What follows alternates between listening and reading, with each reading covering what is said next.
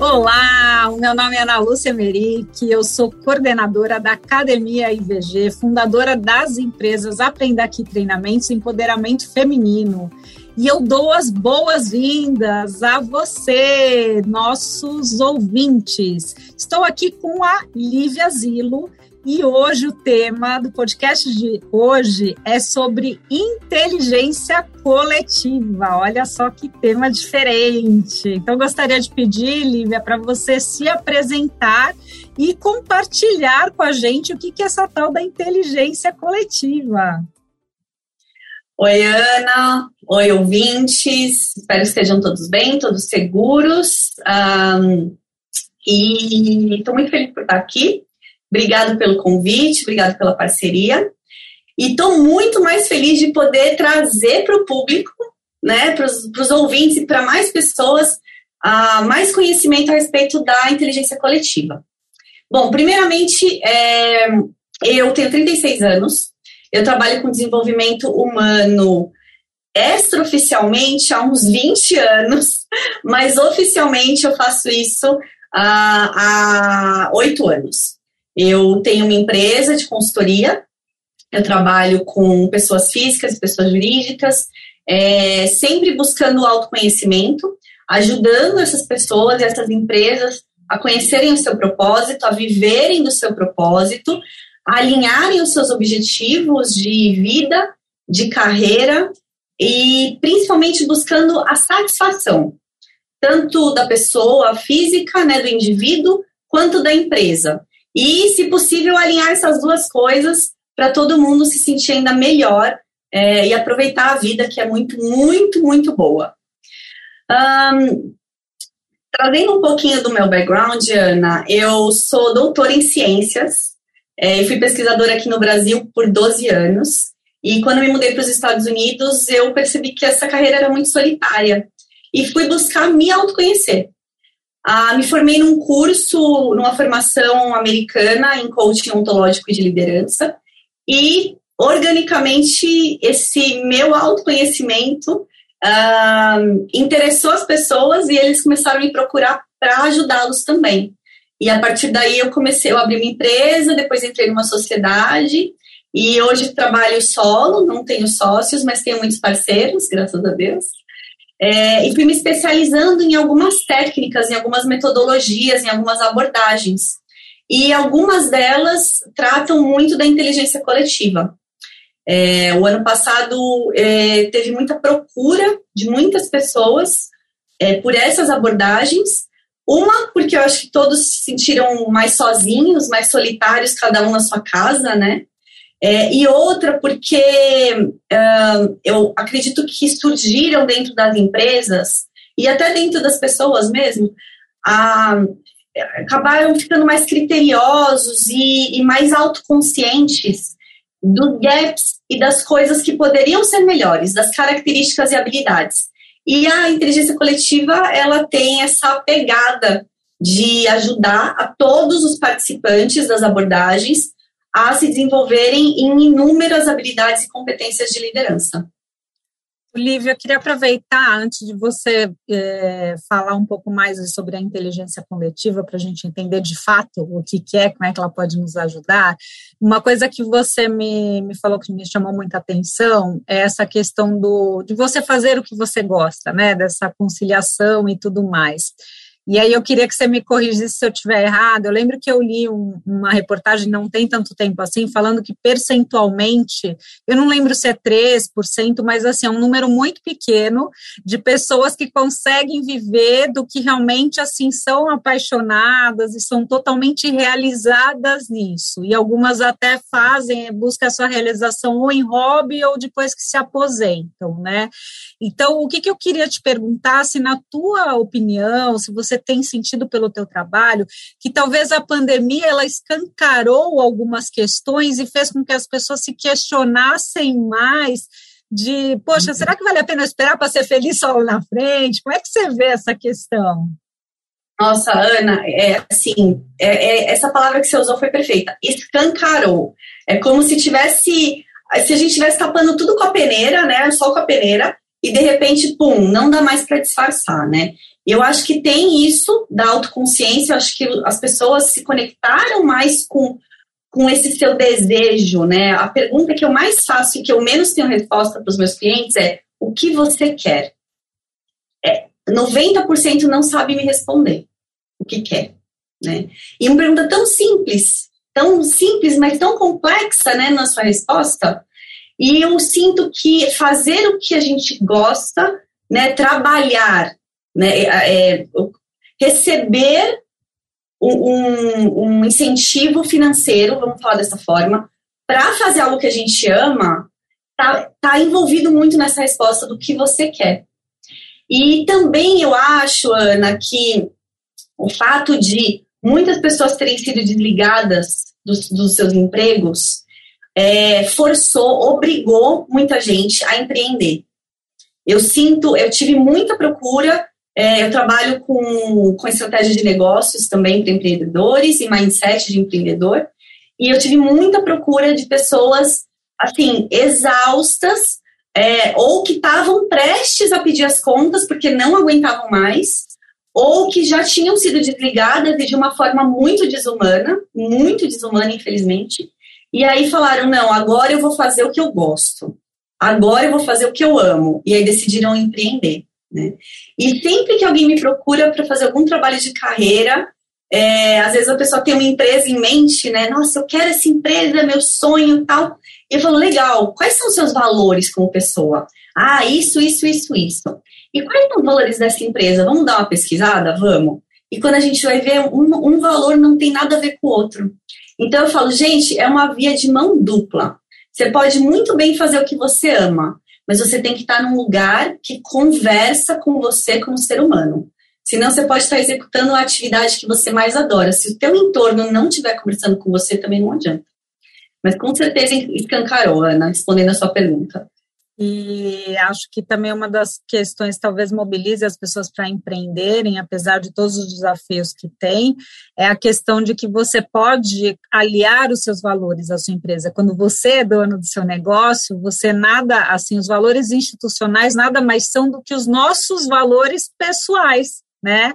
Então, eu vejo que para algumas pessoas que têm a possibilidade, que talvez estejam num momento de vida diferenciado, que faça ainda mais sentido essa opção, não só pela Sim. questão de não consigo me recolocar, mas talvez eu tenha uma experiência que eu não sei o quanto que ela é valorizada no mercado de trabalho, com os novos entrantes, aí as pessoas muito novas aí concorrendo, salários muitas vezes mais baixos, e em uhum. contrapartida você acaba tendo que, se você está embaixo de uma empresa, você tem que ver realmente esse match que você falou, né? Combina, tá alinhado o que eu quero com o que, o que a empresa quer, com o que a empresa prega, e mais do que tudo vivencia, né?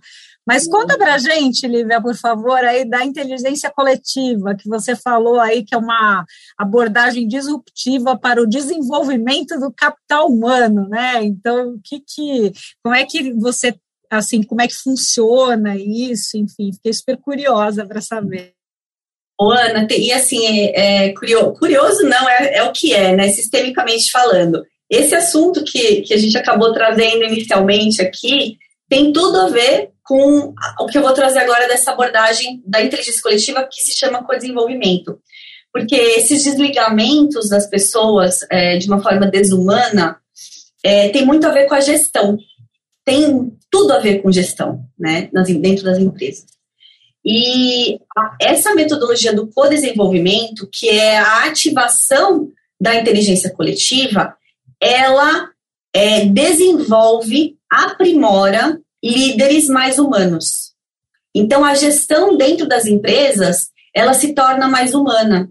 Porque dentro dessa abordagem, a gente, como facilitadora, né, e aí eu tenho um duplo, um duplo papel, né, que é desenvolver aquele líder, mas também ensiná-lo, ensiná-lo a ser mais humano, ensinar habilidades ou aprimorar habilidades nele que vão fazer com que ele trate a sua equipe, os seus pares, os seus chefes, as pessoas na casa, dentro de casa, os amigos. Então, isso se espalha, aquela corrente do bem, sabe, que a gente fala, vai se espalhando, porque a pessoa, quando ela olha para si, quando ela começa a se desenvolver é, e, e a olhar para temas que incomodam, ela, ela acaba doutrinando as pessoas ao seu redor a, e servindo como exemplo para as pessoas também agirem dessa forma. Né? O co-desenvolvimento ele é uma abordagem que nasceu no Canadá, é, muito, muito disseminada na Europa. Aqui no Brasil já existe há um bom tempo, só que ele não é muito conhecido. É, eu preciso citar e, e, fazer honra à minha mentora, que é a Isidinha Rommel. Ela vinha para o Brasil ah, de tempos em tempos dar essa formação de co-desenvolvimento, foi com ela que eu aprendi é, grande, grande parte do que eu sei. E ela mora na França e lá ela trabalha muito dentro de bancos, então lá é muito bem recebido esse tipo de abordagem, né? Aqui no Brasil a gente ainda está engatinhando com a abordagem do co-desenvolvimento dentro das empresas. E eu e um parceiro, grande parceiro meu, que também preciso falar, é o Bob, o Roberto Hirsch. Um, a gente roda as formações de co-desenvolvimento juntos. E o ano passado nós fizemos alguns grupos de pessoa física. Isso não tinha acontecido ainda para abordagem de co-desenvolvimento. Nós notamos a necessidade das pessoas, né? Então eu fiz um grupo para mães, só para mães, mães e pais, que estavam passando por esse momento de home office, com desafios de, de crianças dentro de casa, tendo que fazer entregas, né, para a empresa, tendo que é, dar atenção para o marido, para a mulher, para a família, e muios desafios. Então, o grupo, eu formei um grupo de mães, nós formamos um grupo de empreendedores e executivos e testamos isso em pessoas físicas, com pessoas físicas. E deu super certo. Mas é uma coisa que a gente ainda está estudando. Onde mais a gente tem estudo de caso é dentro de empresa mesmo. E como que funciona? Por que inteligência coletiva, né?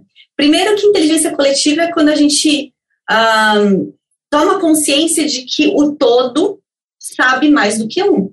Parece óbvio, né, Ana, a gente fala isso, mas muitas vezes o nosso mindset é que a gente tem a resposta certa para tudo.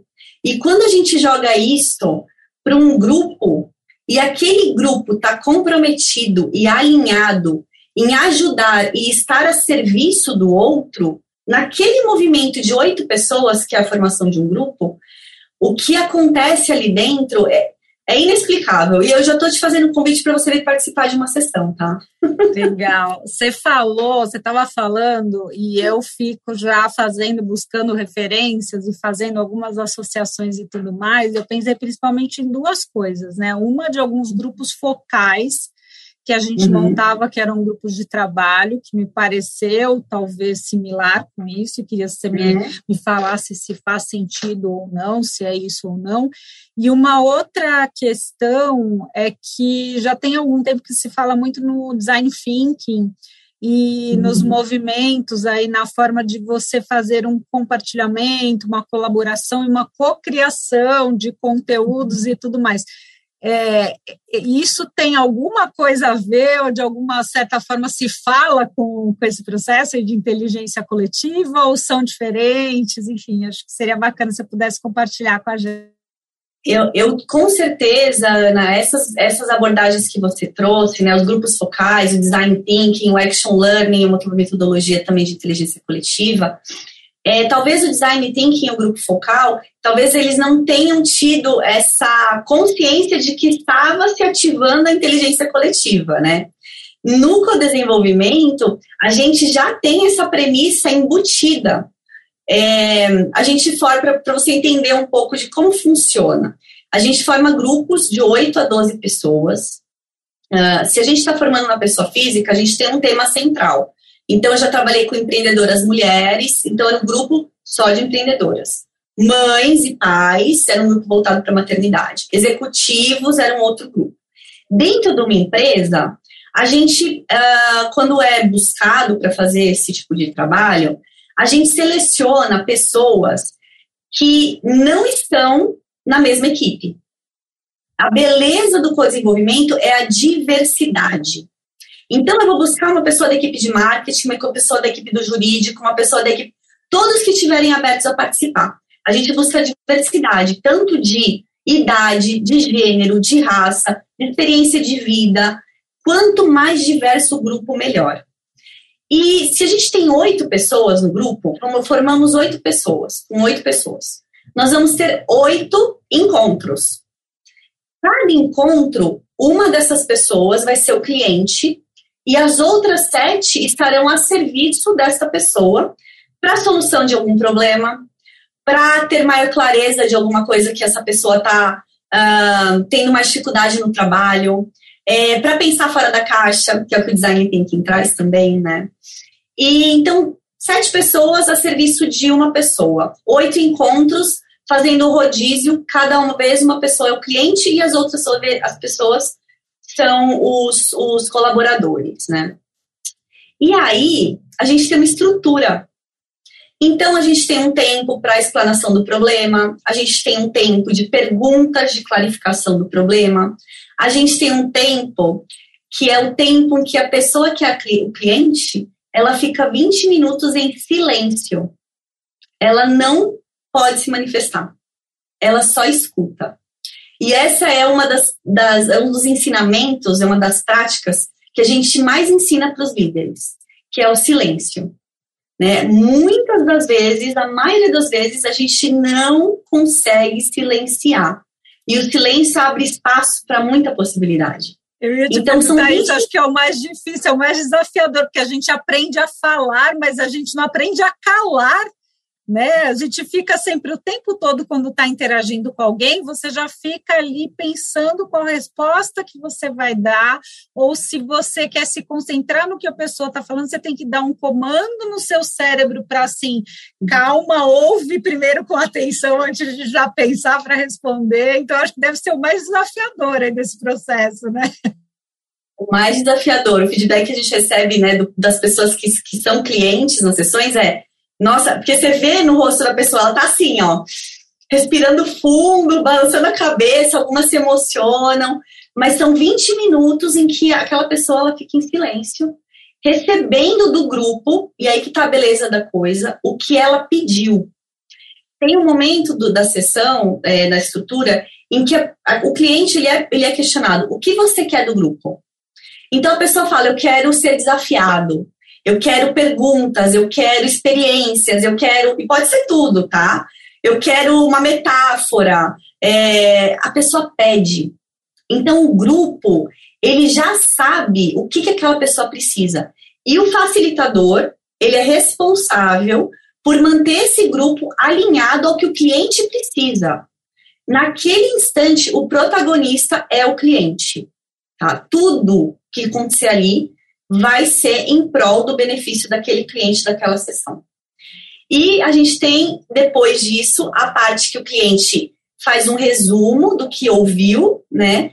Uh, tem já um primeiro passo de ação, então isso é legal porque sai do, do mental e vai para o concreto, né? Ele escutou muita coisa ali. E o que, que ele faz com isso? Então, puxa, gente, até daqui uma semana, que é o próximo encontro, né, por exemplo, eu já estou pensando aqui, eu vou conversar com o meu chefe e eu vou mostrar os resultados que eu trouxe para a empresa e vou falar que eu acho que eu mereço um aumento mesmo. Eu vou fazer isso. Então já tem um planinho de ação ali montado. E a última etapa é a etapa dos aprendizados. E Ana, é tão fantástico porque é, sistemi, sistemicamente falando, né, falando das leis sistêmicas, quando se forma ali aquela, aquele campo da, é, de física quântica, que está todo mundo na mesma vibração, na mesma intenção, as pessoas têm aprendizados para problemas, para situações que elas estão vivendo na vida delas. Então, os próprios consultores, os colaboradores, saem com aprendizados assim, é, para a vida, para a vida. Então, todo mundo ganha, é um ganha, ganha, ganha. E eu, como facilitadora, né, nós, como facilitadores, ganhamos também, porque a gente também participa dessa parte dos aprendizados e da, e da parte de consultor, de, de poder dar para o cliente o presente que ele, que ele pediu. Então, basicamente é isso, é uma estrutura super simples, é, demora uma hora. O, a grande sacada, ou talvez o grande desafio e a importância do facilitador no processo, né, Lívia? Eu vejo que, no mínimo, assim, por duas questões. Primeiro, porque você acaba dando um tom no sentido de que se a pessoa quer uma pergunta, você não pode deixar alguém já dar uma solução, né? Assim, ou, ou dizer o que faria. Então tem que ter todo um direcionamento. E por outro lado, também eu gosto demais de trabalhar com essa questão da diversidade, da inclusão, e comprovadamente tem números aí, é, estudos que trazem os resultados do quanto que isso agrega em termos de inovação, de geração de valor e tudo mais para o time e para as empresas mas é muito desafiador, né? Não é fácil, você é muito mais fácil, é muito mais simples, você tá ali com uma pessoa que pensa exatamente do seu jeito, que você fica ali no quentinho, né? Não? É, Ana, com certeza, com certeza. E um dos cuidados que a gente tem para formar esses grupos dentro das empresas são os conflitos velados. Então, a gente faz uma entrevista individual com todo mundo que quer participar e a gente pergunta, é, assim, diretamente: olha, você tem, você tem conflito pessoal ou profissional com alguém aqui dentro? Se tem, é óbvio que a gente não fala nada para ninguém, mas a gente já sabe que aquelas pessoas não vão participar do mesmo grupo. A gente não coloca pessoas em conflito no mesmo grupo, porque a gente não quer gerar uma lavação de roupa suja ali, né? E nem que quem for dar o, o conselho, né? Eu não gosto muito dessa palavra, mas que for dar o presente, é, esteja enviesado com relação à, relação pessoal ou profissional com outra pessoa. Então é um cuidado que a gente que a gente toma muito. E é o que você falou, é difícil ficar em silêncio. Você aprende a ouvir muito, muito. É, você desenvolve a paciência e, e a sua habilidade de, de ter uma empatia com o outro, mas não se colocar no lugar do outro, porque isso é impossível. Ninguém viveu o contexto do outro, mas é de aceitar o outro aonde ele está, como ele está, da forma que ele está. E falar, tá tudo bem, né? Eu tô aqui com você. Então, eu fico até arrepiada quando eu falo essas coisas. Mas é, é, é, é, é incrível de assistir, de participar, e está sendo muito gratificante é, ser uma das. É, nem sei se eu posso usar essa palavra, mas uma das embaixadoras de trazer essa metodologia, o co-desenvolvimento aqui para o Brasil e ver a transformação nas pessoas. Então, queria pedir, Lívia, para você contar uh, um caso que você possa, lógico, né, que não tenha, que você tenha autorização aí de, de alguma atuação que você fez dentro de uma empresa, porque às vezes as pessoas ouvem e, e fica aquela impressão de, ah, tudo bem, para mim, para o meu desenvolvimento pessoal está muito claro quais são os objetivos que eu posso atingir, mas quem assim empreende ou quem de repente é um líder aí com grupos e tal, de que maneira esta atuação ela, ela consegue ajudar os resultados que ela traz, que ela gera, como é que você consegue aí tangibilizar e medir? Ah, é, teve um, uma, um caso, Ana, que era dentro de uma escola, e a dona da escola, ela quis participar, né? E assim, existe alguns conflitos nisso. Uh, as pessoas podem se sentir acuadas, né, em dar opinião, em falar. É uma escola já com uma visão muito humana. Então, eu conheço, a, eu conheço, já conhecia a dona da escola pessoalmente. Uh, e o que que nós fizemos? A dona da escola foi a primeira a trazer uma questão pessoal dela, de desafio dela. Quando ela fez isso, perante o grupo, todo mundo baixou qualquer tipo de resistência, qualquer tipo de parede, qualquer tipo de defensiva que tinha, porque passou a enxergar a, a chefe, a dona da escola, como um ser humano vulnerável, capaz de, de se abrir daquela forma perante é, os seus subordinados, né? Porque ela era dona da escola. E isso dentro da escola gerou um clima de, de parceria que a gente consegue tangibilizar pela qualidade da comunicação. Então, existia muita, muita falta de comunicação, muita fofoca de corredor, muito diz que me diz que, e isso simplesmente é, sanou, foi, acabou porque todos aprenderam a se comunicar de uma forma vulnerável, porém, sem levar para o pessoal. Tem, uma comunicação que a gente trabalha muito no co-desenvolvimento. E uma das nossas premissas é o não julgamento. Toda sessão, antes de começar, a gente relembra as nossas premissas. E uma delas é o não julgamento. Então, é, a gente não tem um KPI ainda para falar, né, assim, números, mas o que melhorou foi o clima, né, aquela, aquela tensão que, que todo mundo vivia, é, aquela coisa de um olhar por, por cima do ombro do outro, aquilo acabou. As pessoas iam trabalhar muito mais satisfeitas, é, muito mais felizes, muito mais alegres e conseguindo ajudar o outro. Porque quando você dá um feedback construtivo, você está fazendo um bem para aquela pessoa. Quando você cala e vai reclamar para o outro, e a maioria das pessoas se conecta na reclamação e não no positivo, aí você gera um ambiente de desprazer. Então, esse foi um feedback muito bacana que eu recebi desse trabalho que eu fiz. E eu achei o exemplo dessa diretora muito, dessa dona de escola muito forte, porque foi muito vulnerável mesmo e teve um impacto grande no grupo. Bacana. Você disse que são, por exemplo, se tiver um grupo de oito pessoas, são oito encontros, né? Aí eu vou te fazer duas perguntas. A primeira é, quando eu saio com, seja uma encomenda, um presente, enfim, como você chamou, né? Quando eu saio aí com algo, eu tenho uma lição de casa para fazer para depois apresentar para o grupo, é algo que, que é só para mim e tá ok. E o segundo uhum. é se esses encontros acontecem, por exemplo, uma vez por semana e aí se fazem em dois meses, só para as pessoas terem uma ideia de em quanto tempo, porque todo uhum. mundo quer assim tudo para ontem, né, Lívia? Às vezes a gente demora 10 anos para engordar, mas você quer emagrecer em 10 dias, né? 10 dias, 10 horas, se bobear. Nossa, vou, parar, vou fazer o jejum intermitente. Vou fazer o jejum, né? Mas, vou estar magra amanhã. É. Então me conta é, essas então, duas questões por favor. Tá, é, então, sim, respondendo a sua pergunta, a primeira, né? No encontro seguinte, a gente inicia perguntando para o cliente da sessão anterior como foi, né? E aí, fulano, né? Você se propôs aí na última sessão a pedir um aumento para o seu chefe, a levar essa questão. Como foi? E aí a pessoa já começa compartilhando como foi para ela é, essa ação que ela tirou do, do, nosso último encontro, né? A gente tem algumas fichas prontas, né? É, não sei se pode chamar de ficha, mas são tipo, sei lá, é um tipo de um relatório que a gente entrega tanto para os consultores quanto para o cliente falando, perguntando, e aí eles guardam para eles aquilo e dividem com a gente como foi a sessão, o que, que você tirou hoje. Então acaba ficando um, um track record né, de cada sessão para levar aqueles ensinamentos.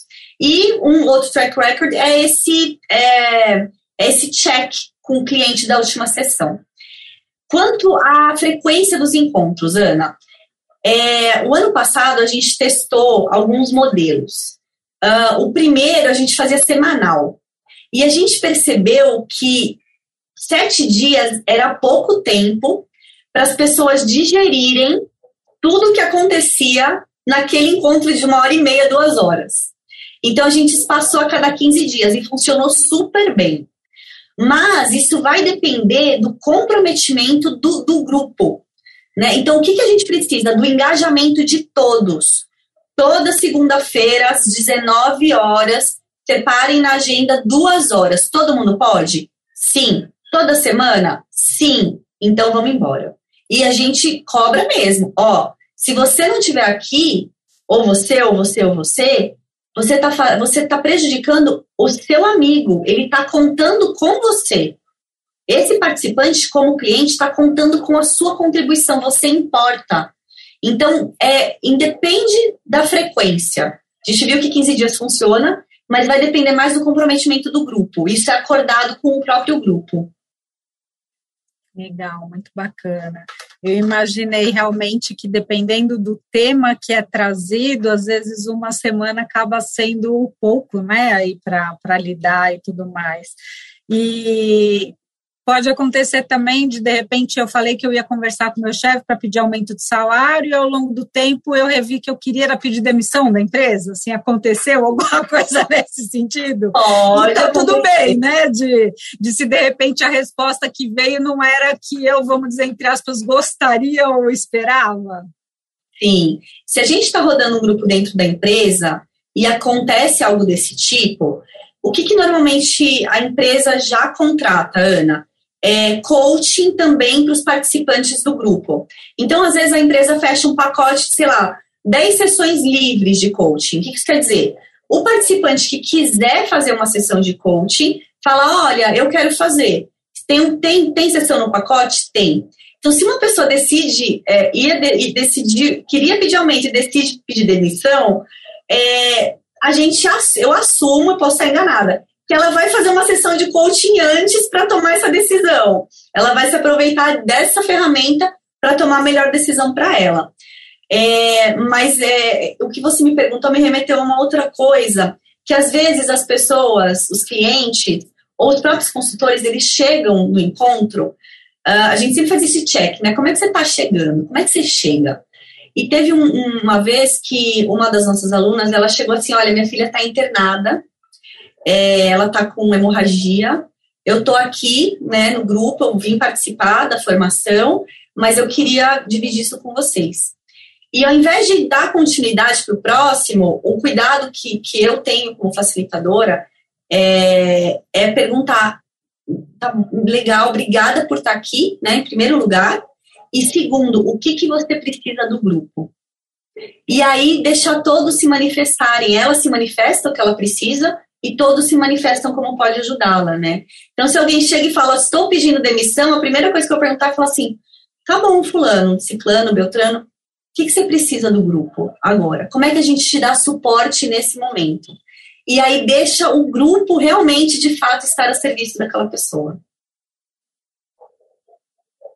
Muito bacana acaba de uma certa forma aí sendo um suporte psicológico também, né? Mesmo que não, não tenha necessariamente assim essa essa intenção, vamos dizer assim, mas as uhum. pessoas acabam formando uma rede de apoio, né? Assim, rede através apoio, da é.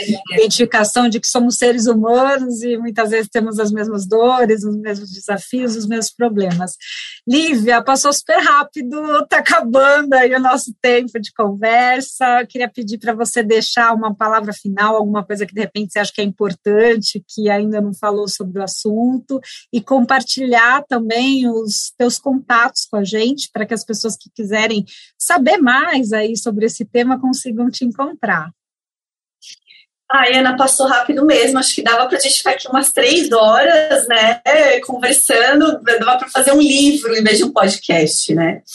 É, olha, Ana, é, é, eu não sei, é tão tem tanta coisa boa que a gente quer deixar para o mundo, né? Eu, eu, eu, eu, eu falo de mim, assim, que o meu propósito é esclarecer, ajudar os outros a, a ter mais clareza.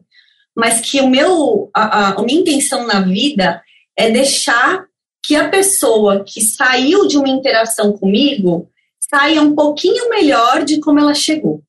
Então, o que eu queria dizer para quem está ouvindo é: eu espero que vocês estejam saindo um pouquinho melhor é, do que vocês chegaram aqui quando vocês se propuseram a ouvir o, o podcast. Uh, claro que se tiverem interesse em desenvolver as suas habilidades de competências de liderança e pessoais também, que são ensinamentos para a vida. Me procurem, me sigam no Instagram, todos os meus dados, meu LinkedIn, meu telefone, meu contato vai estar tá lá. É arroba Liviazilo, é Z-I-L-L-O. E, e é isso, espero que estejam todos bem, fiquem todos bem e, e é isso, olhem para o outro, silenciem é, e vejam o que vai acontecer no silêncio. Maravilha, super grata aí pela tua disponibilidade, pela tua generosidade em compartilhar conteúdo com a gente. Foi um prazer te conhecer, mesmo que virtualmente, né, Lívia? Quem sabe a gente se encontra logo menos aí presencialmente. E eu gostaria de agradecer também aos nossos ouvintes. Então, muito obrigada por terem ficado conosco mais aí em um episódio da, do podcast da Academia do IVG. Até a próxima, pessoal. Obrigada. Obrigada.